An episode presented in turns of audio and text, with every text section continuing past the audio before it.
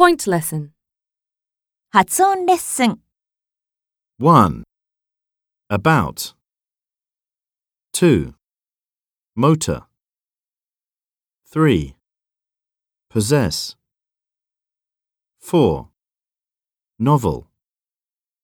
5. My pet is about 15 years old. 6. My father loves motor cars. 7. Mr. Johnson possesses a lot of buildings in Paris. 8. Jennifer writes a lot of novels.